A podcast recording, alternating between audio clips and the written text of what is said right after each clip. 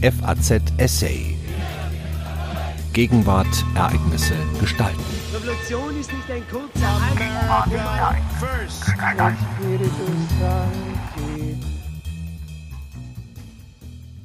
Ende März hat der Deutsche Ethikrat eine Orientierungshilfe in dramatischen Handlungs- und Entscheidungssituationen verfasst, vor allem solchen der sogenannten Triage. Überdies wurden Verfahrensmaßgaben und Kriterien skizziert, wann und in welcher Weise auf eine Renormalisierungsstrategie umgestellt werden kann.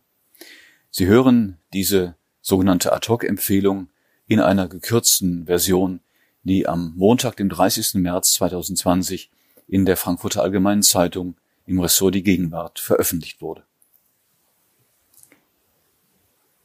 Solidarität und Verantwortung in der Corona-Krise. Die gegenwärtige Pandemie fordert unsere Gesellschaft in beispielloser Form heraus. Zumindest aus der jüngeren Geschichte gibt es keine Erfahrungen mit entsprechenden gesundheitlichen Gefahren. Gleiches gilt für die aktuellen rigorosen, massiv und flächendeckend freiheitsbeschränkenden staatlichen Maßnahmen. Der ethische Kernkonflikt besteht in folgendem. Ein dauerhaft hochwertiges, leistungsfähiges Gesundheitssystem muss gesichert und zugleich müssen schwerwiegende Nebenfolgen für Bevölkerung und Gesellschaft durch die Maßnahmen abgewendet oder gemildert werden. Garantiert bleiben muss ferner die Stabilität des Gesellschaftssystems. Vor diesem Hintergrund ist zunächst der epidemiologisch begründete Imperativ zu bekräftigen, dass die Infektionskurve abgeflacht werden muss. Noch ist allerdings unklar, ob dies im angestrebten Maße gelingen und den erwünschten Effekt haben wird. Daher muss zugleich darüber nachgedacht werden, in welchem Ausmaß und wie lange die Gesellschaft erhebliche Einschränkungen ihres Alltagslebens verkraften kann. Insgesamt geht es bei dieser Ad-hoc-Empfehlung darum, Politik und Gesellschaft dafür zu sensibilisieren, die dargelegten Konfliktszenarien auch als normative Probleme zu verstehen. Deshalb können und dürfen die anstehenden Entscheidungen nicht allein auf naturwissenschaftlicher Basis erfolgen. Wissenschaftliche Beratung der Politik ist wichtig, die kann und darf diese aber nicht ersetzen. Denn wissenschaftliche Erkenntnisse geben keine hinreichende Auskunft über die Art und Weise ihrer Anwendung. Das ist eine gesamtgesellschaftliche Aufgabe, die im rechtlichen Rahmen von der demokratisch verantwortlichen Politik wahrzunehmen ist. Möglicherweise lässt sich mittels der bereits beschlossenen Maßnahmen Hygiene, körperliche Distanz und andere die Zahl der Neuinfektionen so weit reduzieren, dass insbesondere schwere Fälle, die intensivmedizinische Behandlung erfordern, für das Gesundheitssystem handhabbar bleiben. Das würde es ermöglichen, in nicht allzu ferner Zukunft die Strategie körperlicher Distanz stufenweise und kontrolliert abzubauen. Zwar unter Inkaufnahme vermehrter Ansteckungen, damit aber auch mit einer Steigerung des Gemeinschaftsschutzes. Keineswegs fernliegend erscheint angesichts der Dynamik der Entwicklung allerdings das Alternativszenario, dass sich die vorhandenen und selbst potenziell weitere, noch eingriffsintensivere Maßnahmen auch dann als nicht ausreichend erweisen, wenn parallel die Kapazitäten der Intensivmedizin ausgebaut werden. Es erscheint auch hierzulande eine Situation möglich, in der nicht mehr ausreichend intensivmedizinische Ressourcen für alle Patienten zur Verfügung stehen, die entsprechender Maßnahmen akut bedürfen. Dann könnte das ärztliche Personal gezwungen sein, ad hoc eine Triage vorzunehmen, also zu entscheiden, welche unter den Personen, die intensivmedizinische Behandlung und Versorgung benötigen, Priorität und damit etwa Beatmung oder eine extrakorporale Membranoxygenierung ECMO erhalten und wer nachrangig behandelt würde. Das zwingt zur Auseinandersetzung mit den normativen Grundvorgaben, die für solche Bedingungen echter Knappheit in der intensivmedizinischen Versorgung gelten.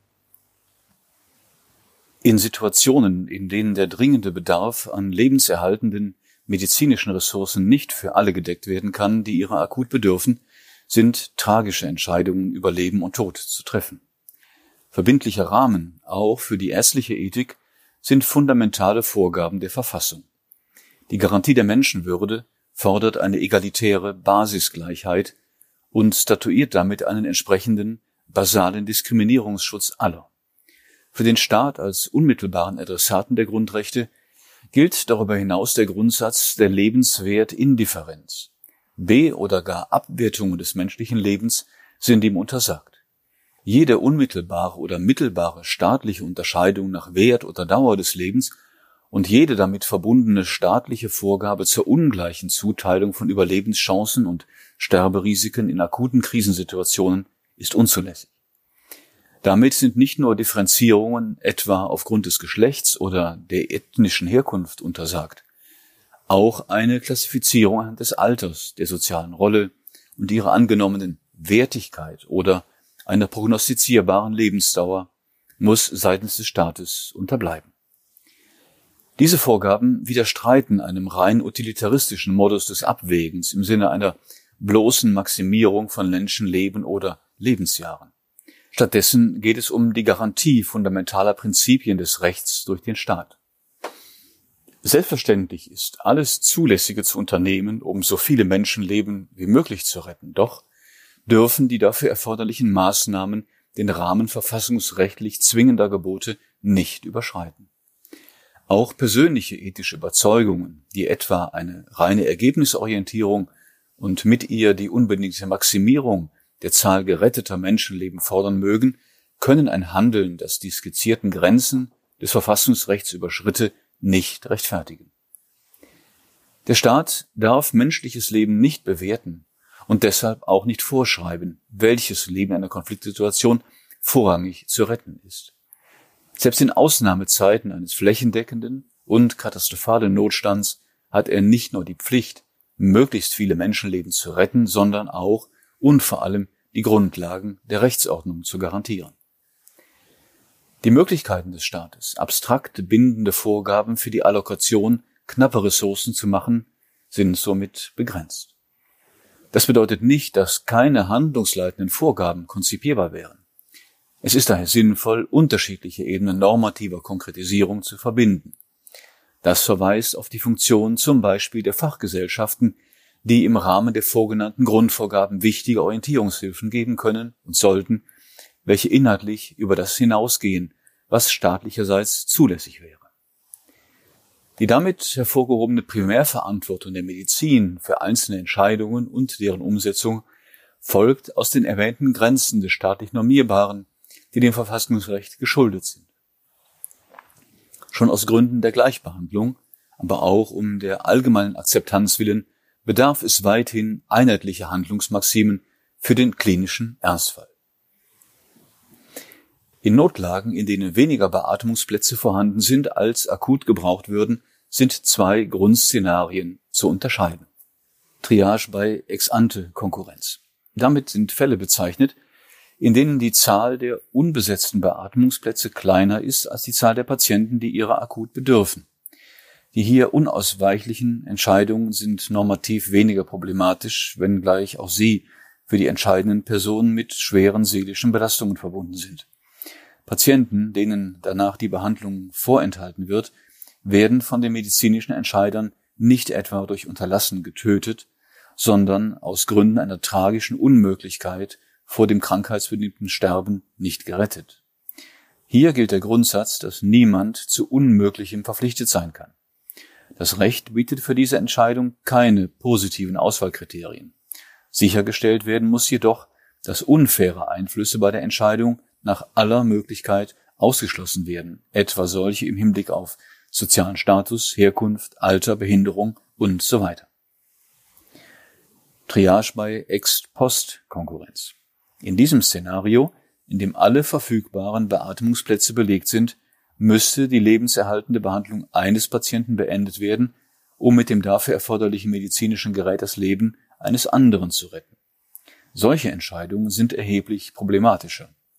Hier können Grenzsituationen entstehen, die für das behandelnde Personal seelisch kaum zu bewältigen sind.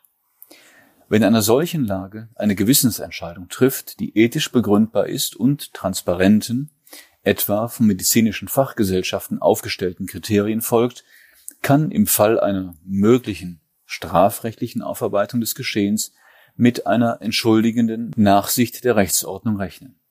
Objektiv rechtens ist das aktive Beenden einer laufenden, weiterhin indizierten Behandlung zum Zweck der Rettung eines Dritten jedoch nicht. Wie lange die teilweise gerade erst in Kraft gesetzten Maßnahmen zur Beschränkung der Pandemie aufrechterhalten bleiben sollen, ist derzeit weder entschieden noch entscheidbar. Vor diesem Hintergrund stellt sich die Frage, wie lange die Maßnahmen zur zeitlichen Verzögerung des pandemischen Verlaufs und dabei insbesondere die zur Reduktion körperlicher Kontakte gerechtfertigt sind. Die Rechtfertigung dieser Maßnahmen des Lockdowns bedarf von deren Einführung an und für jeden Zeitpunkt ihrer Dauer einer überaus komplexen Güterabwägung unter den Bedingungen von Unsicherheit. Der ethische Grundkonflikt erfordert die Abwägung des erhofften Nutzens einer Strategie körperlicher Distanz für die dauerhaft belastbare Aufrechterhaltung des Gesundheitssystems mit den befürchteten oder unmittelbaren Schäden für die politische, soziale, wirtschaftliche und kulturelle Lebenslage derjenigen Personen oder Personengruppen, die von dieser Strategie unmittelbar oder mittelbar betroffen sind. Solche Abwägungen, die immer auch Nützlichkeitserwägungen einschließen, sind ethisch einerseits unabdingbar, andererseits nur insofern zulässig, als sie keine Grund- und Menschenrechte oder weitere fundamentale Güter auf Dauer aushöhlen oder sogar zerstören. Auch der gebotene Schutz menschlichen Lebens gilt nicht absolut. Ihm dürfen nicht alle anderen Freiheits- und Partizipationsrechte sowie Wirtschafts-, Sozial- und Kulturrechte bedingungslos nach bzw. untergeordnet werden. Ein allgemeines Lebensrisiko ist von jedem zu akzeptieren. Gerade in diesen Tagen der Krise zeigt sich, wie groß die Solidaritätsressourcen in unserem Land sind. Solidarität bedeutet die Bereitschaft zu prosozialen Handlungen auf der Grundlage relevanter Gemeinsamkeit, die der solidarbereiten Person etwas abverlangen. Sie besteht weder automatisch noch unbegrenzt. Alle an solidarischen Praxisformen beteiligten Personen sollten sich fragen, welche Einbußen und Kosten man wem mit Gründen ansinnen darf. Im aktuellen Fall also, wem welche Einbußen in der politischen, sozialen, wirtschaftlichen oder kulturellen Lebensweise zugemutet werden dürfen. Entsprechende Entscheidungen müssen zunächst von jeder einzelnen Person getroffen werden. In den Gestaltungsbereich dieser höchstpersönlichen Eigenverantwortung gehört auch das Bewusstsein, dass die eigenen Entscheidungen und die eigene Lebensführung immer Konsequenzen auf die Entscheidungen und die Lebensführung anderer zeitigen. Das gilt etwa für den Fall, dass Angehörige von Hochrisikogruppen für sich zu entscheiden geneigt sind, von besonderen Schutzstrategien zugunsten anderer Optionen abzusehen. Eigenverantwortung ist immer relational. In diesem Rahmen des Relationalen müssen auch Personen jener wachsenden Gruppe ihre Entscheidungen abwägen, die die Infektion und Erkrankung überstanden haben und nach derzeitigem Stand der Wissenschaft zumindest vorerst weder für andere ansteckend noch selbst reinfektionsgefährdet sind. Unabhängig davon, ob die staatlicherseits verordnet werden kann, ist es Ausdruck solidarischer Eigenverantwortung derjenigen, die nach einer Infektion immun sind, die wiedererlangte Freiheit und Handlungsmöglichkeit im Sinne der Solidargemeinschaft auch für die Überwindung dieser schweren Krise einzusetzen. Dies birgt zugleich die Chance, das gesellschaftliche Miteinander auch mit langfristiger Wirkung zu stärken. Über solidarische Eigenverantwortung hinaus darf der Staat auch Risikofestlegungen und Verantwortungszuweisungen vornehmen, um die elementaren Funktionsbedingungen des gesellschaftlichen Lebens zu sichern.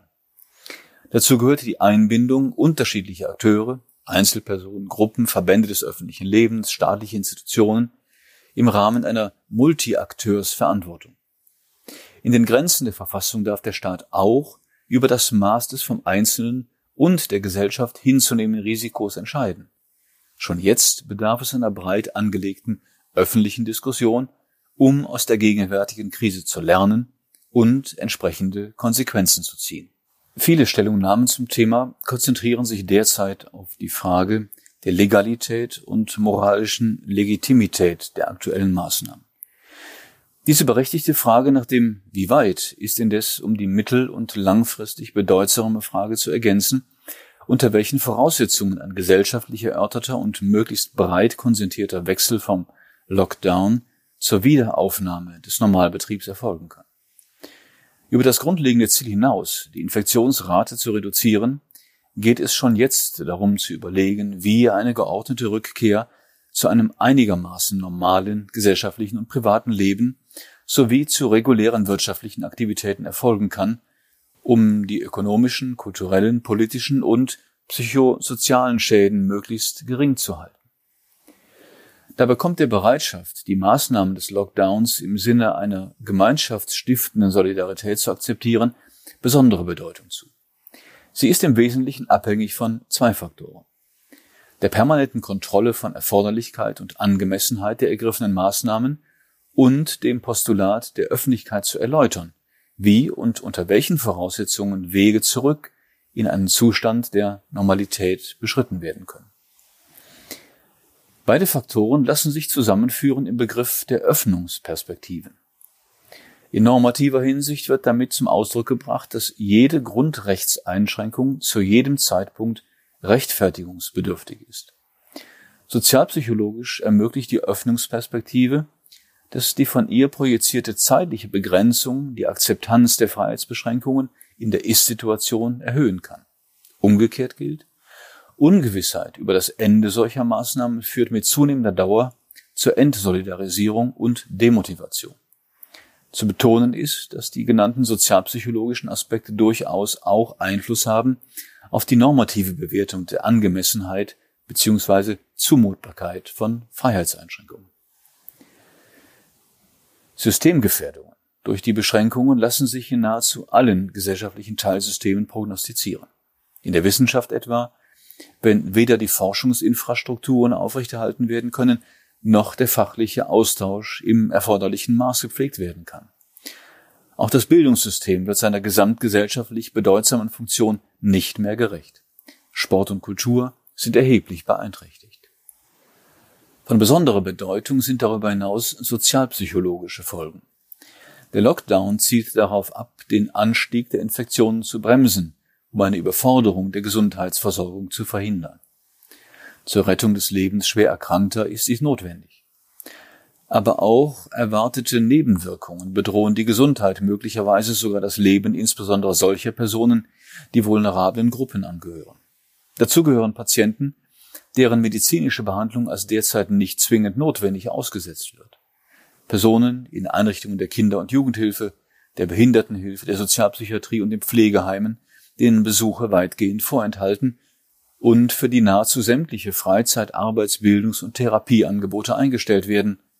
Frauen und Kinder, die von häuslicher durch sozialen Stress induzierter Gewalt bedroht sind, sowie Personen, denen Vereinsamung droht. Die Krise macht, worauf von verschiedener Seite zu Recht hingewiesen wird, nicht nur deutlich, dass in solchen Fällen mehr als lediglich ein handlungsfähiger Staat, nämlich mittel- bis langfristig auch eine funktionierende Marktwirtschaft für die Bewältigung der Situation gebraucht wird. In bestimmten Branchen, etwa der Hotellerie, dem Gastgewerbe, dem Kulturbereich, wird gegenwärtig die wirtschaftliche Existenz vor allem von Kleinunternehmern und Selbstständigen gefährdet, die für ihr tägliches Auskommen auf regelmäßige Einnahmen angewiesen sind. Zugleich verlieren viele Menschen gerade auch in prekären Arbeitsverhältnissen ihre Arbeit. Neben absehbaren Wohlstandsverlusten für jedermann durch eine drohende weltweite Rezession sind außerdem Probleme der Versorgung mit Gütern des täglichen Bedarfs und die Sicherung der Kapazitäten und des Know-hows in der Produktion zu bedenken. Nicht zuletzt hänge die unmittelbare Versorgung medizinischer Einrichtungen mit der für die klinische Behandlung notwendigen Ausrüstung und die Sicherung gebotener Hygienestandards von funktionierenden Versorgungsstrukturen ab.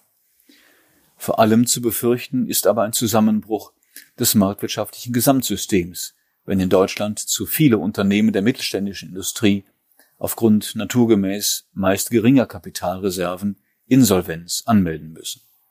Auf längere Sicht ist es selbst für eine gefestigte Demokratie problematisch, in einem Zustand zu verharren, in dem insbesondere die gerade als Korrektiv und Impulsgeber für die demokratischen Prozesse gedachten Grundrechtsgarantien weitgehend außer Kraft gesetzt sind oder wenn etwa Wahlen verschoben werden oder auf Briefwahl gesetzt wird. Für den Rechtsstaat ist es zudem elementar wichtig, nicht in ein Denken in Kategorien des Ausnahmezustands zu verfallen. Diese Überlegungen zu den Nebenfolgen des Lockdowns müssen ergänzt werden durch Kriterien, die politische Entscheidungen über die Fortsetzung Lockerung oder Beendigung der Strategie der sozialen Distanzierung anleiten können. Dafür lassen sich zunächst drei Konstellationen unterscheiden. Erstens. Die Strategie ist insoweit erfolgreich, als eine Überlastung des Gesundheitssystems vermieden werden kann und andere gesundheitliche, wirtschaftliche und politische Schäden nicht überwiegen. Eine solche Situation ist erreicht, wenn die Zahl der Menschen, die eine infektiöse Person ansteckt, statistisch betrachtet dauerhaft unter eins liegt.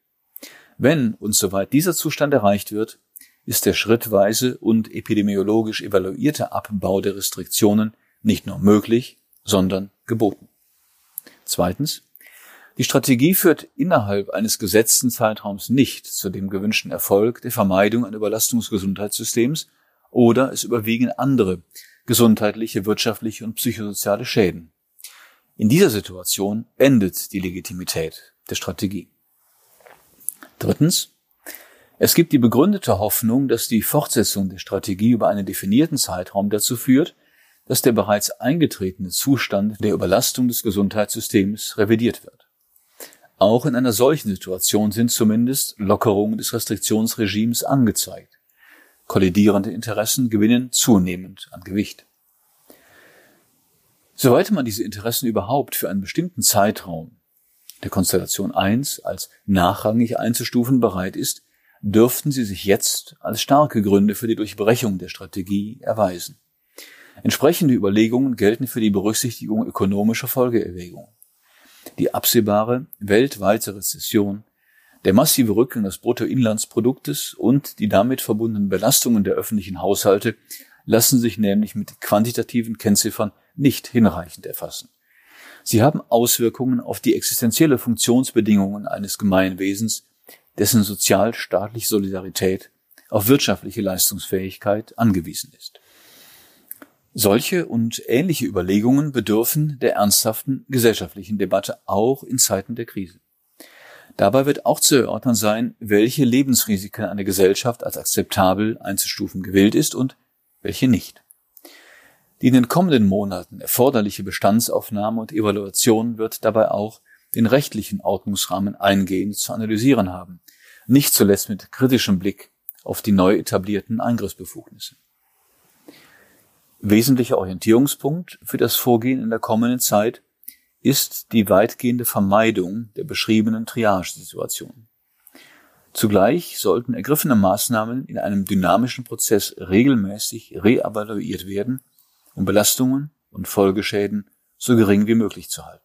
Und schließlich sollten parallel Anstrengungen unternommen werden, langfristige Lösungen möglichst bald verfügbar zu machen.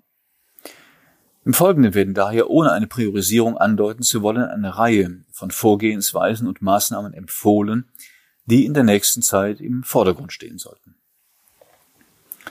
Stärkung und Stabilisierung der Kapazitäten des Gesundheitssystems, insbesondere der Pflege, Einführung eines flächendeckenden Systems zur Erfassung und optimierten Nutzung von Intensivkapazitäten, bessere Vernetzung der Akteure im Gesundheitssystem und mit anderen relevanten Gesellschaftsbereichen. Weiterer Ausbau der Testkapazitäten zur Diagnostik und zum Nachweis von vorläufiger Immunität, serologisch derzeit in Entwicklung. Weitere kontinuierliche Datensammlung zu individueller und Gruppenimmunität, Gemeinschaftsschutz, zu Verläufen von Covid-19 etc. weitere Modellentwicklung, um Effektivität und Interventionen abschätzen zu können breite Förderung, Unterstützung von Forschung zu Impfstoffen und Therapeutika sowie Vorbereitung von Förderstrukturen für deren massenhafte Produktion und Einführung. Unterstützung von interdisziplinärer Forschung unter anderem zu sozialen und psychischen Folgen der Covid-19-Pandemie, einschließlich zukünftiger Risikowahrnehmung. Kontinuierliche Reevaluation von freiheitsbeschränkenden Maßnahmen, wo vertretbar, deren schrittweise Zurücknahme und eine Wiederaufnahme sozialer und ökonomischer Aktivität. Entwicklung von effektiven und erträglichen Schutz- bzw. Isolationsstrategien für Risikogruppen wie Vorerkrankte und ältere Menschen und in bestimmten Institutionen, etwa Einrichtungen der Alten- und Langzeitpflege. Insbesondere für jüngere Hochrisikogruppen ist zu beachten, dass eine wirksame Selbstisolation die Möglichkeit zur präventiven Krankschreibung oder zur sonstigen Freistellung der jeweils Betroffenen und ihrer Haushaltsangehörigen zwingend voraussetzt. Fundierte Informationsstrategie, transparente und regelmäßige Kommunikation über die ergriffenen Maßnahmen und zur politischen Entscheidungsfindung im Zusammenhang mit hochinfektiösen Krankheiten. Konkrete Berechnungen der zu erwartenden Kosten durch ergriffene Maßnahmen und Alternativszenarien. Krisen, so heißt es oft, seien die Stunde der Exekutive. Das greift zu kurz. Gerade in der Krise ist auf das Zusammenwirken des gewaltengegliederten und zudem föderal differenzierten Staates mit der Vielfalt gesellschaftlicher und namentlich wissenschaftlicher Stimmen zu setzen. Die aktuell zu klärenden Fragen berühren die gesamte Gesellschaft. Die dürfen nicht an einzelne Personen oder Institutionen delegiert werden. Gerade schmerzhafte Entscheidungen müssen von den Organen getroffen werden, die hierfür durch das Volk mandatiert sind und dementsprechend auch in politischer Verantwortung stehen. Die Corona-Krise ist die Stunde der demokratisch legitimierten Politik. Sie hörten eine gekürzte Fassung der Ad-hoc-Empfehlung des Deutschen Ethikrates zum Umgang mit der Corona-Krise. Eine ungekürzte Fassung ist im Internet verfügbar unter www.ethikrat.org. Am Mikrofon verabschiedet sich Daniel Deckers. FAZ Essay. Ereignisse gestalten.